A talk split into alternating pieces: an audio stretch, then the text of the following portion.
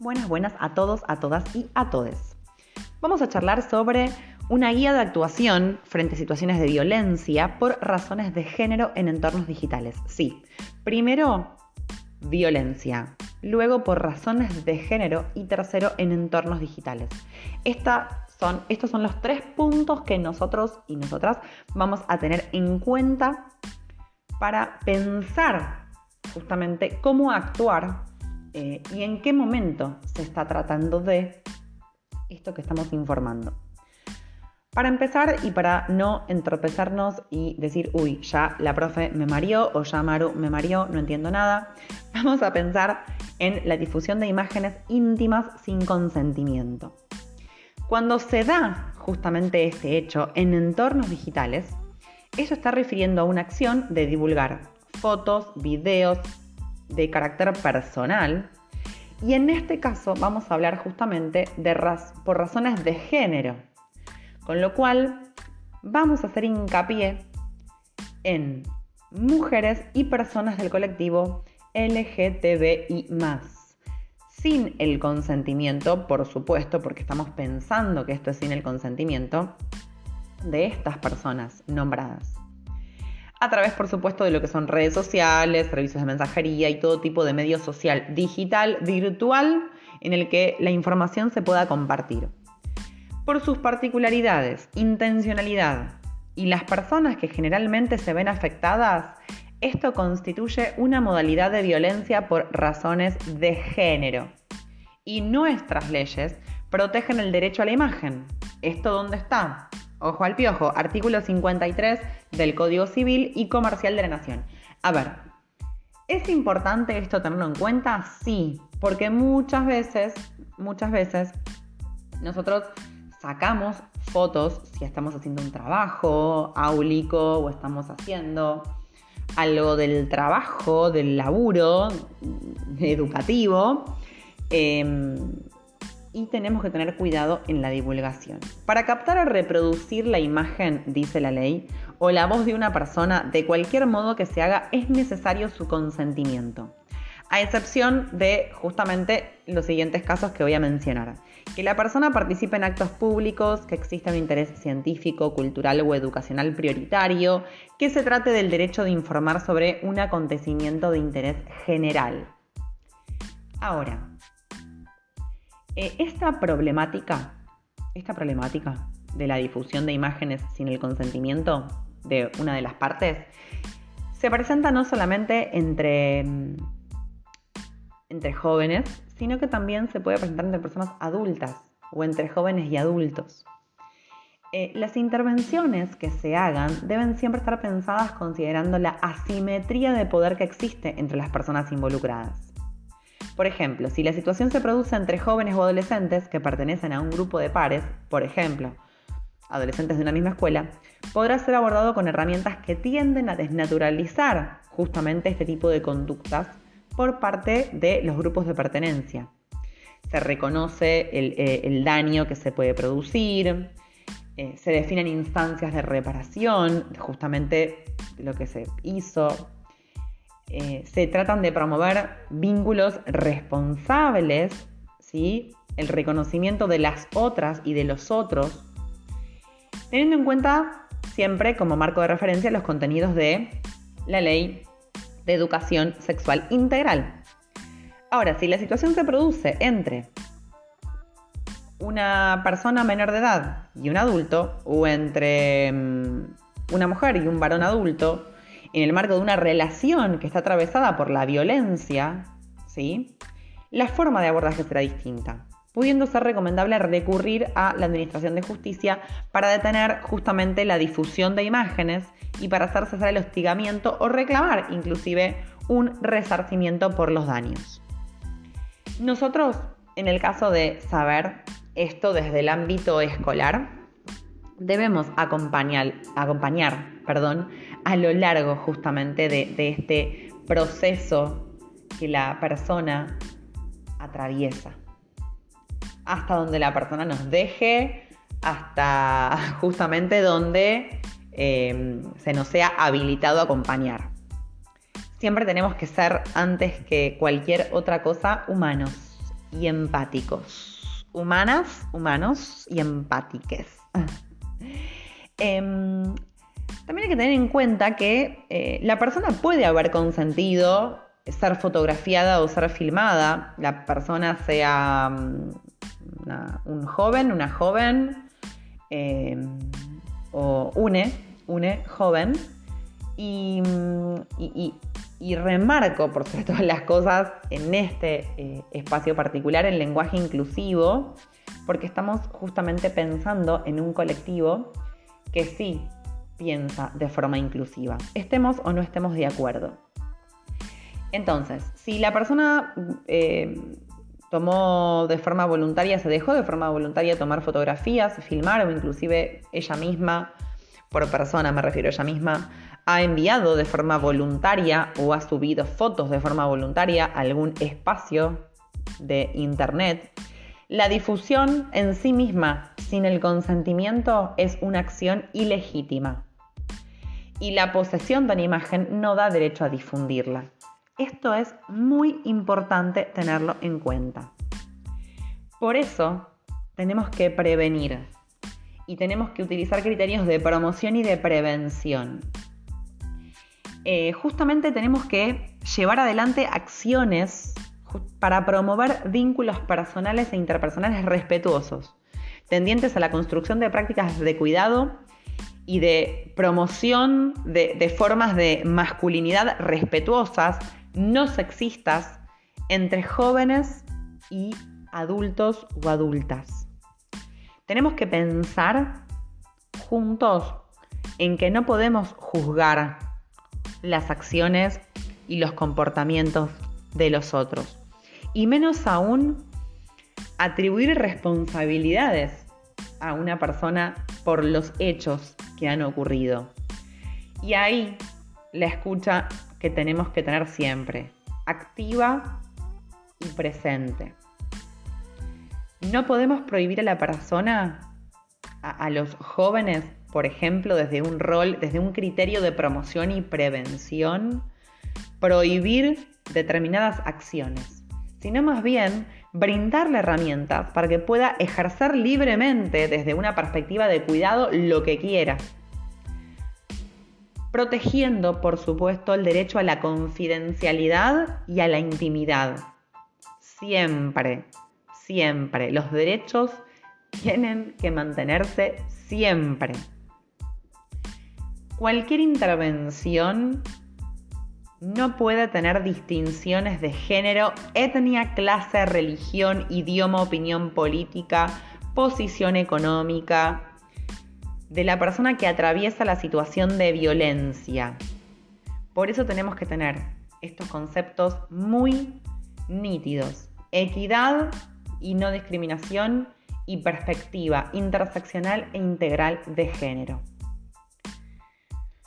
Justamente esta guía de actuación se enfoca en la difusión sin consentimiento de imágenes íntimas de mujeres y personas del colectivo LGTBI a los varones se les asiste también e, en el derecho de que no sean difundidas sus imágenes sin consentimiento, por supuesto. Sin embargo, el Estado provincial considera que es necesario y que forma parte de su responsabilidad prioritaria intervenir en las diferencias estructurales sostenidas por el sexismo y el machismo que se establecen entre los géneros y accionar, por supuesto, en favor de la equiparación y la erradicación de las violencias de este tipo.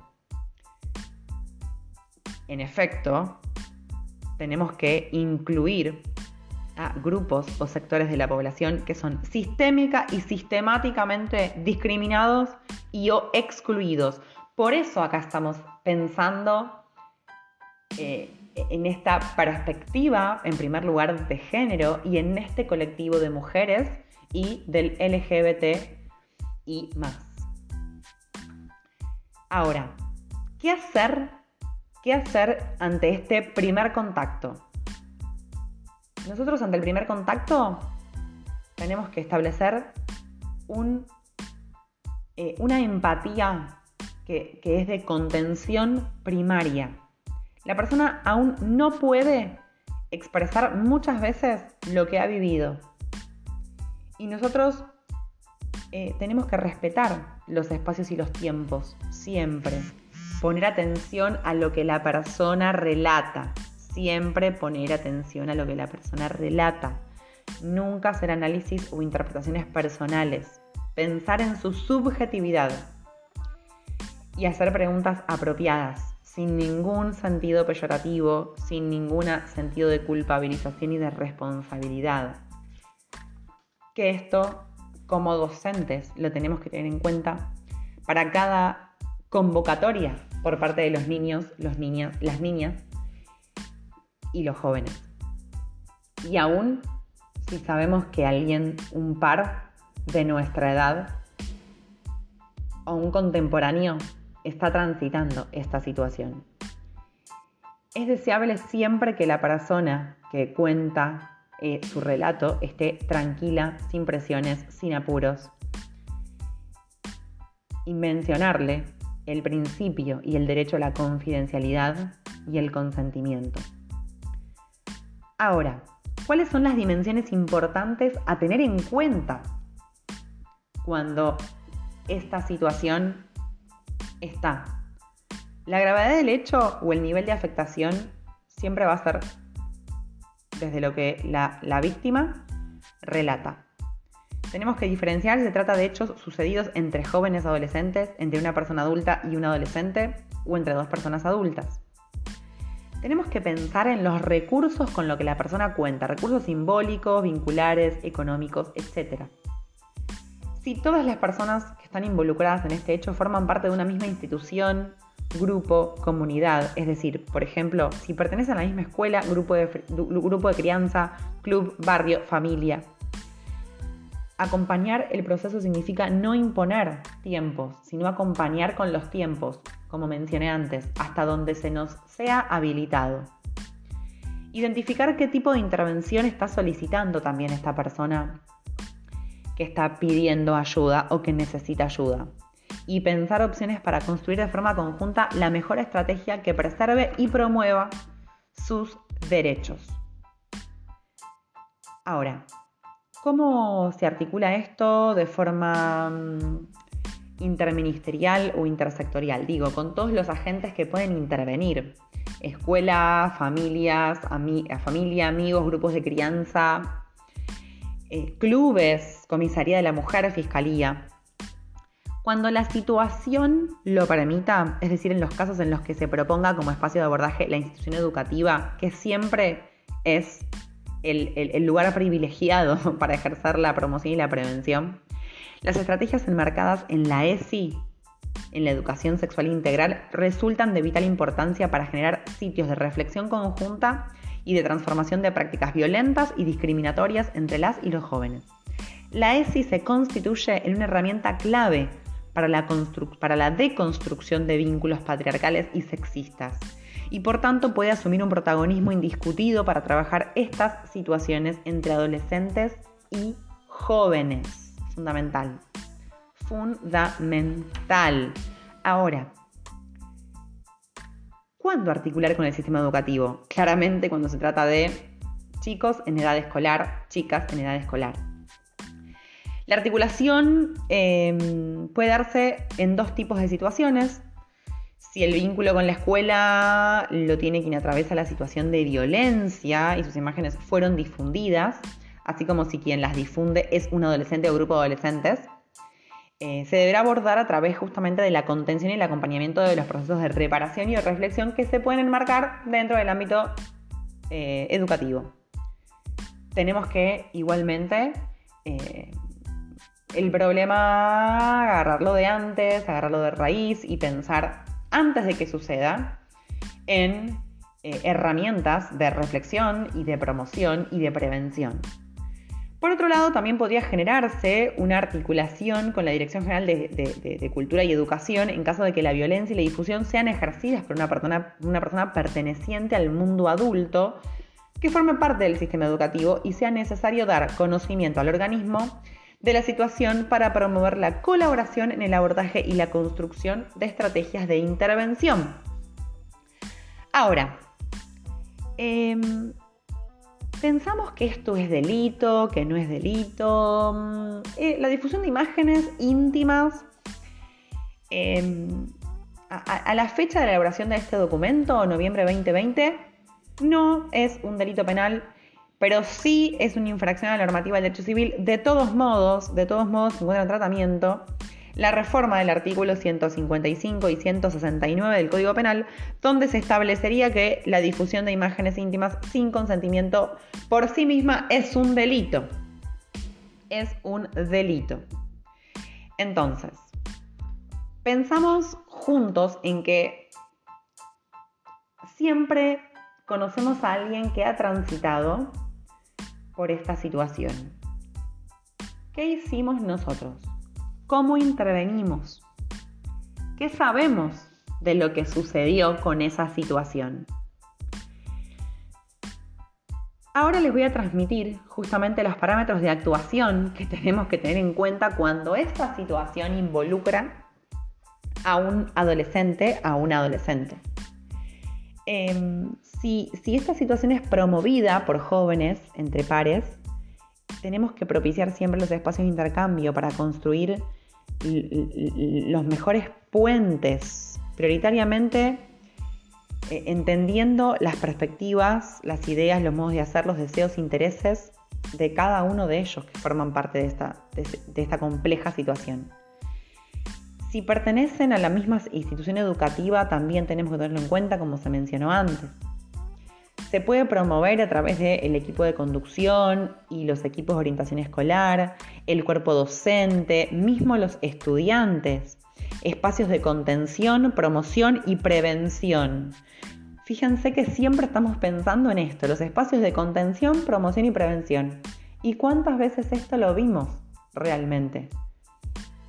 Más allá de que el documento tiene un poco pocos meses de circulación, las, las estrategias y los recursos que promueve la escuela muchas veces no están siendo parte de la realidad escolar. Pensar en un trabajo colectivo y colaborativo parecería que fuera un ideal, una utopía, pero así tenemos que trabajar de forma colectiva y de forma colaborativa. De este modo, de este modo podemos avanzar en la construcción de herramientas de resolución de conflictos acordes al contexto particular de la situación y del ámbito educativo en el cual esto se puede desarrollar. La idea es poder trabajar en pos de desnaturalizar y problematizar este tipo de prácticas, reforzando modos de construir relaciones basadas en cuidados personales e interpersonales libres de violencia. En el caso de adolescentes, es preciso conversar con eh, tanto las y los jóvenes antes de poner en conocimiento de la institución al sistema educativo y en particular a las instituciones a las que ellos y ellas asisten. Si pertenecen a distintas instituciones escolares, la dirección y o los equipos escolares de las mismas deberán establecer por sí mismos o a través de la Dirección General de Cultura y Educación las articulaciones pertinentes y necesarias a fin de poder trabajar las situaciones eh, de forma conjunta y de manera coordinada.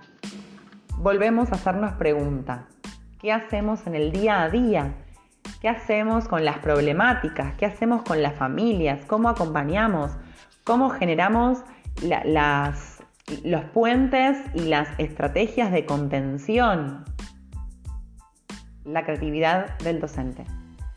El docente adentro del aula, con su grupo de pares, sus compañeros de trabajo, pueden elaborar proyectos de prevención y de promoción de vínculos saludables, de señales de alarma, cuando se corre peligro, cuando no, cómo cuidarse, cómo cuidar a otro, cómo, cómo cuidarnos entre todos. La normativa está, las resoluciones están.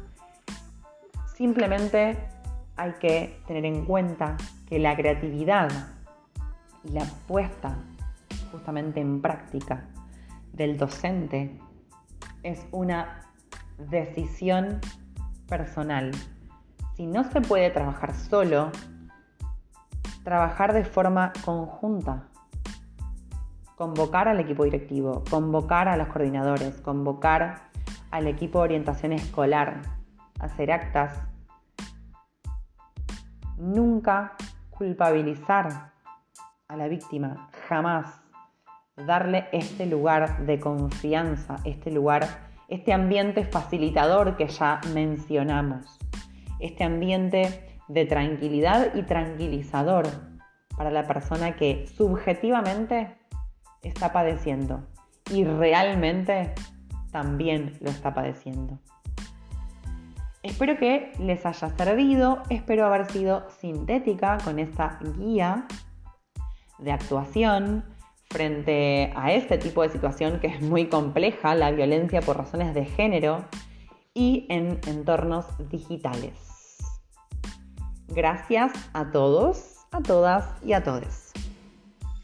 Al comienzo eh, dije charlar y básicamente entendemos que charlar implica un ida y vuelta que claramente no hay, eh, por lo menos en este mismo instante. Con lo cual, eh, no quiero pensar que es un monólogo, ni un stand-up, ni ningún sinónimo que se parezca.